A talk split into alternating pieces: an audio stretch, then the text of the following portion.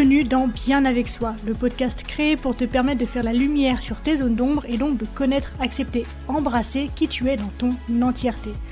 Ce voyage en toi que je te propose est la promesse de vivre une plénitude émotionnelle ineffable et la liberté absolue d'être qui tu es.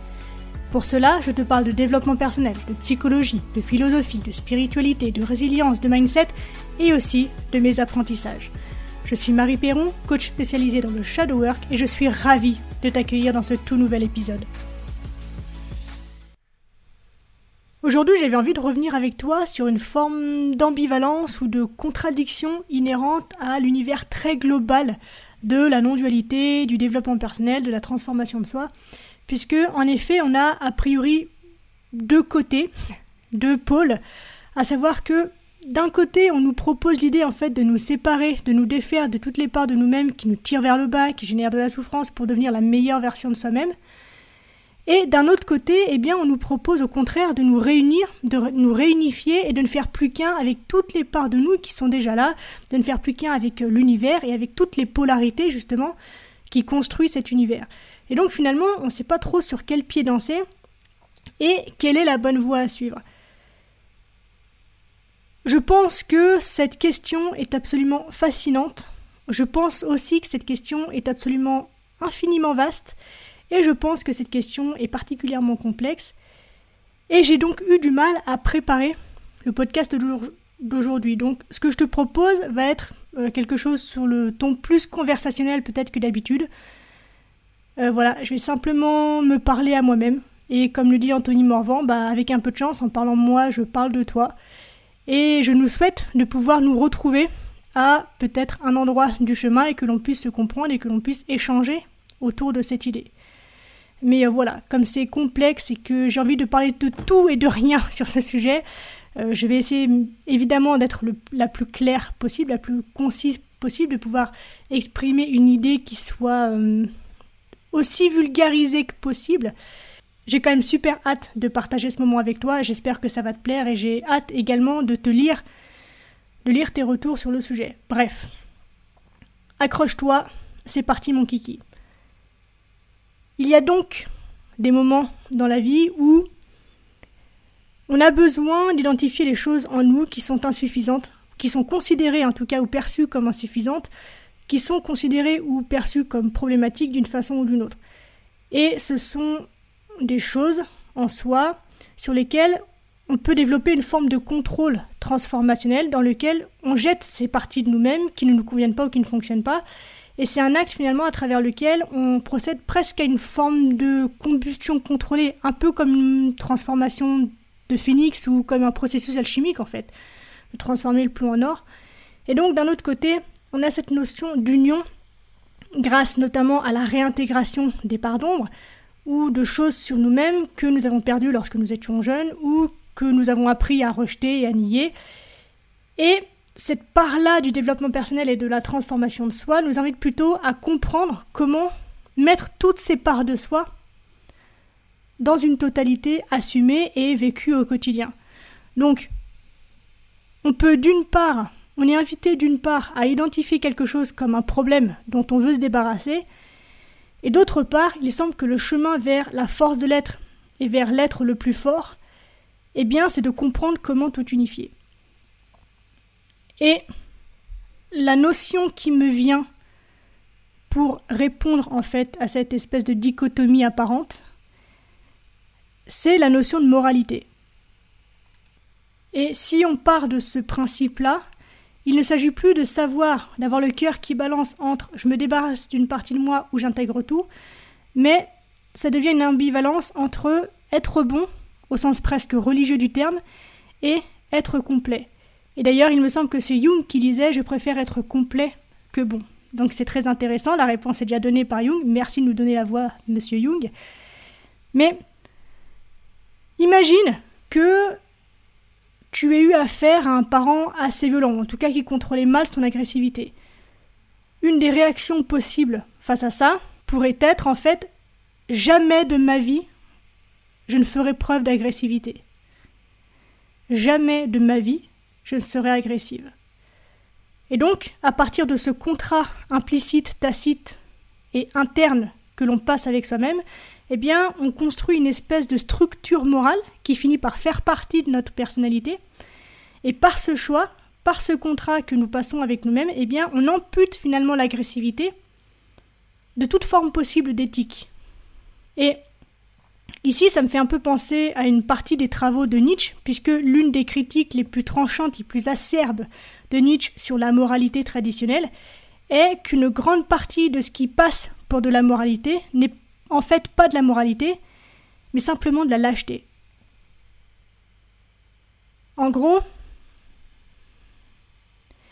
il ne s'agit pas de je suis quelqu'un de bien et du coup je ne te blesse pas, mais selon lui, il s'agit plutôt de j'ai peur de te faire du mal, j'ai conscience d'une certaine façon de pouvoir te faire du mal, et parce que je ne veux pas admettre que je peux te faire du mal, et parce que je ne veux pas admettre que j'ai peur de te faire du mal, alors je me dis et je te dis que je suis une personne morale, puisque du coup, euh, ça permet de masquer à la fois ma peur, ma lâcheté, et de ne pas faire face à, mon agressivité sous une forme apparente de moralité. Merci petit Jésus.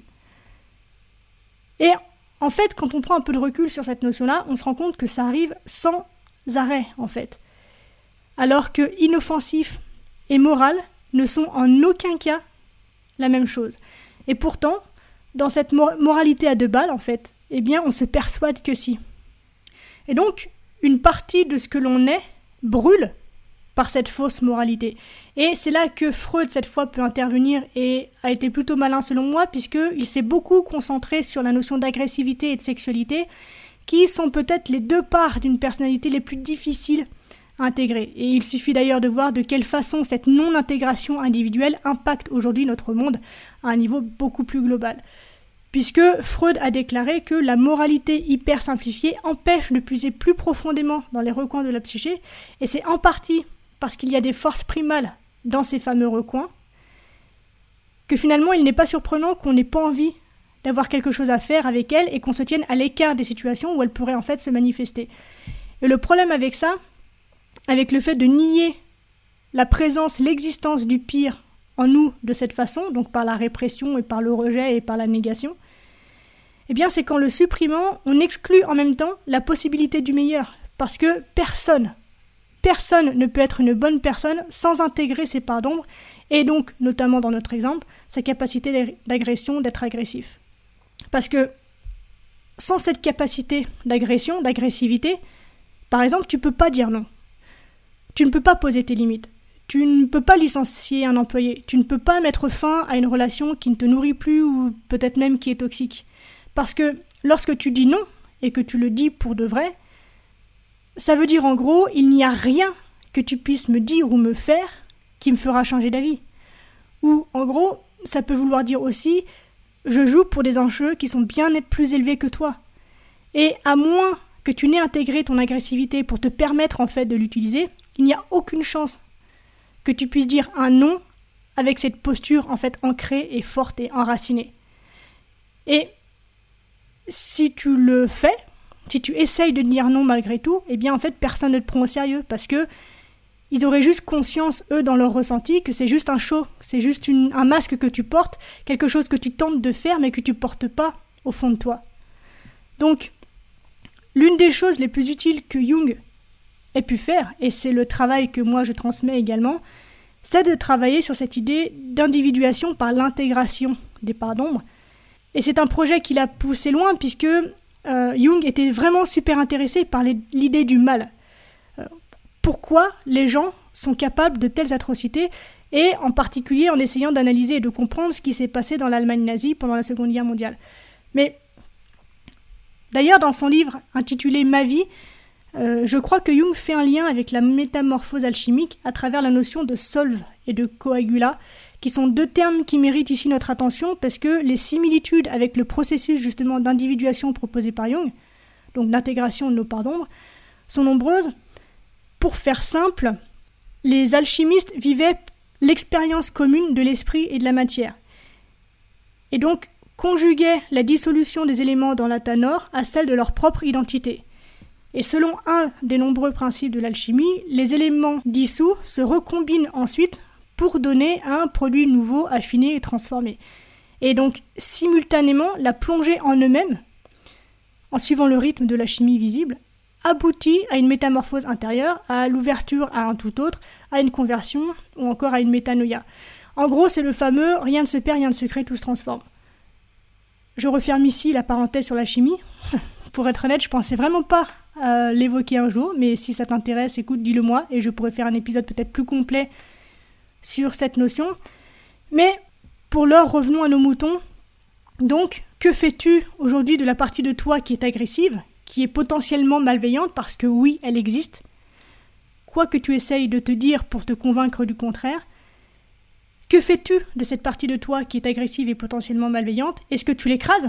Ou est-ce que tu la mets derrière toi? Alors oui, c'est une possibilité, et c'est ce que la majorité des gens fait. Ou tu peux aussi admettre son existence et l'intégrer dans le game. Et là, si on en revient à Freud, pour lui, dans un certain sens, la moralité, telle qu'on l'évoque en tout cas aujourd'hui, telle qu'elle a été évoquée donc par Nietzsche, est l'œuvre du surmoi qui réprime le ça. Et sur ce point, il était fondamentalement opposé à Jung et à Piaget, qui eux avaient donc une autre idée et celle à laquelle j'adhère le plus. C'est un truc du type euh, non, non, non, non, non, tu invites le méchant à ta table, tu invites le méchant à jouer avec toi, et à partir du moment où tu invites ce méchant en toi, eh bien, tu deviens un sportif, tu deviens un manager, tu deviens un parent agressif. Mais c'est de l'agressivité disciplinée, comme un combattant dans les arts martiaux, par exemple, comme un, manager qui est juste, qui, mais qui est capable de suivre le mouvement d'entreprise et de licencier quand il y en a besoin. C'est pas quelqu'un de méchant, c'est quelqu'un juste qui prend en fait ses responsabilités. Donc c'est une agressivité qui est disciplinée, c'est une agressivité qui te donne accès à toute la source d'énergie à laquelle tu n'aurais pas accès sans cette agressivité. Et en fait, c'est comme si tu devais pouvoir faire des choses que tu ne ferais pas. Et pour moi, finalement, c'est ça la définition d'une personne qui est vraiment morale. Elle pourrait le faire, elle sait qu'elle pourrait le faire, mais elle ne le fait pas. Et là, par contre, on n'est plus dans de la lâcheté, on est dans de la conscience morale. Donc, ce dont nous devons nous défaire, en fait, ce ne sont pas les parties de nous que nous considérons comme problématiques, mais ce qui entrave cette intégration. Et je pense que c'est important d'avoir cette notion, cette subtilité à l'esprit, parce que lorsque l'on brûle quelque chose, comme un alchimiste donc, eh bien, on pourrait penser qu'il ne nous reste plus rien, alors que c'est complètement faux. Prends l'exemple d'une forêt qui brûle et qui meurt, eh bien cette forêt qui brûle et qui meurt, elle fait de la place et crée de l'énergie pour une nouvelle opportunité de vie et d'abondance au même endroit. Et c'est ce processus-là que tu veux faire régulièrement. Et donc du coup, ce qu'on te propose, c'est pas de faire l'un ou l'autre, c'est la liaison des deux, une fois de plus. Je pense qu'à force de m'écouter, tu le comprends, il ne s'agit pas de tout noir, de tout blanc, de choisir un pôle en fait. Il s'agit d'une infinie de possibilités qui s'expriment au même moment et de trouver sa place quelque part entre les deux, en fait. Mais entre les deux dans le sens où tout est pris en considération. Donc, pour que tu puisses intégrer ça, puisque finalement c'est la réponse à notre question, lorsque tu brûles quelque chose, tu pourrais penser qu'il ne te reste plus rien, mais c'est faux. Prends l'exemple d'une forêt qui brûle et qui meurt. Eh ben, cette forêt qui brûle et qui meurt, elle fait de la place. Elle offre une nouvelle opportunité de vie et d'abondance pour autre chose au même endroit, à partir des résidus de ce qui a été. Et c'est ce processus-là que tu veux faire régulièrement. C'est ce processus-là qui réunit en fait les deux polarités qui semblaient dichotomiques au départ.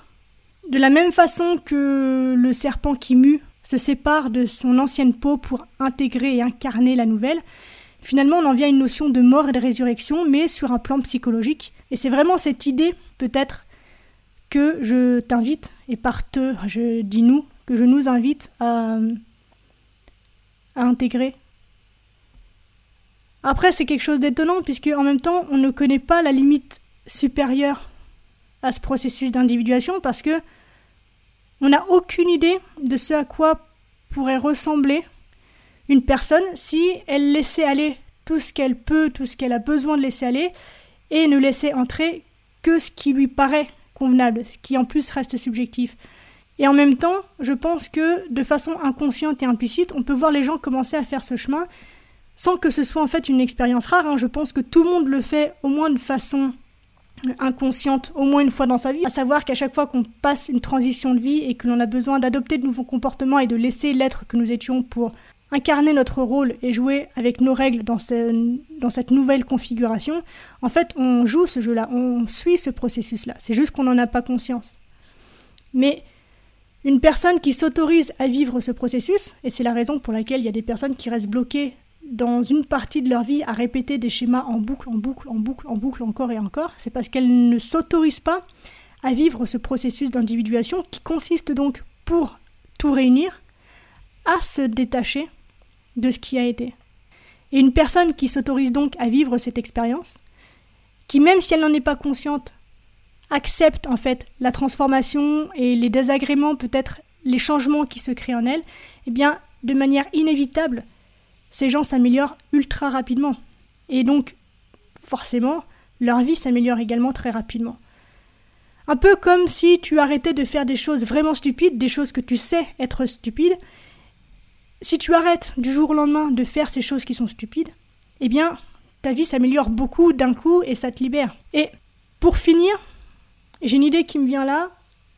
Euh, ça veut aussi dire qu'il y a dans tout ça, dans tout ce processus aussi bloquant, un élément qui, a priori, pourrait être associé à de la fierté, dans le sens un peu orgueil, dans le sens attaché, puisque les gens ont tendance à être fiers de ce qu'ils sont, à travers notamment ce qu'ils ont, mais c'est un autre débat.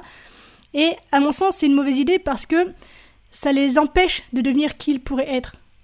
Parce que si tu es fier de qui tu es, si tu es attaché du coup à l'image que tu renvoies par cette fierté, eh bien, tu ne lâcheras pas tout ce qui nourrit cette fierté quand ce sera nécessaire, quand tu en auras besoin. Tu seras incapable de t'en éloigner et donc tu finiras par être ta propre parodie finalement. Un disque rayé qui tourne en boucle et dont la situation n'évolue plus. Et donc, tout ça pour dire que le sujet est complexe, je pense que tu t'en es rendu compte, mais en fait on a besoin de prendre du recul, de simplement être capable de prendre la décision et d'engager le processus de nous éloigner de notre ancien moi, de pouvoir l'observer et de pouvoir décider en conscience de ce que l'on choisit de conserver et de ce que l'on choisit de transformer. Et finalement, à chaque instant, ça c'est une décision qui te revient à toi. Est-ce que tu décides d'être l'ordre? Est-ce que tu décides d'être le chaos? Ou est-ce que tu décides d'être le processus entre les deux qui sert de médiateur? Et si tu décides, si tu choisis d'être le processus entre les deux qui sert de médiateur, tu deviens alors la chose qui transforme. Et à mes yeux, aujourd'hui, à l'heure où je te parle, c'est la bonne attitude, c'est celle en tout cas que je choisis d'incarner au maximum, puisque pour moi, c'est ce que nous sommes en fait. Nous sommes la chose qui affronte volontairement le chaos et transforme le plomb en or. C'est ce que nous sommes pour le meilleur et ou pour le pire, j'ai presque envie de dire que c'est presque notre essence biologique la plus profonde en fait. L'adaptabilité de l'homme dans l'histoire de la Terre, aussi courte soit-elle, est quand même issue de ce processus de deuil, de mort et de résurrection perpétuelle en fait. Donc, pour répondre peut-être définitivement à la question qu'on a posée au début de l'épisode, toi, moi, vous, nous pouvons tous laisser aller les choses si nous savons, si nous sommes convaincus qu'il n'y a plus de croissance possible à les garder. Le moment où l'on choisit de quitter un endroit, de quitter une relation, de quitter un espace, de quitter une émotion, de quitter que sais-je, c'est lorsque l'on sait et que l'on est convaincu qu'à cet endroit précis, il n'y a plus de croissance possible pour nous. Lorsque tu es convaincu de ça, tu peux choisir donc de mourir pour renaître. On arrive déjà à la fin de cet épisode. Merci de l'avoir regardé jusqu'au bout. J'espère qu'il t'a plu. Si c'est le cas, n'hésite pas à me le faire savoir et à m'encourager en mettant 5 étoiles et un commentaire sur Apple Podcast. Les témoignages, les interactions, ça m'aide à rendre le podcast visible et donc disponible à un plus grand nombre de personnes et c'est vraiment super important pour moi. Pour finir, si tu as des questions, eh n'hésite pas à me les poser sur Instagram, le lien se trouve dans la description. On se retrouve très vite dans un tout nouvel épisode. D'ici là, bien sûr, prends soin de toi, Sois reconnaissant envers la vie et surtout n'oublie jamais que tu es la personne la plus importante de ta vie et que de ce fait, tu mérites ce qu'il y a de meilleur. Je nous aime. À la revoyure.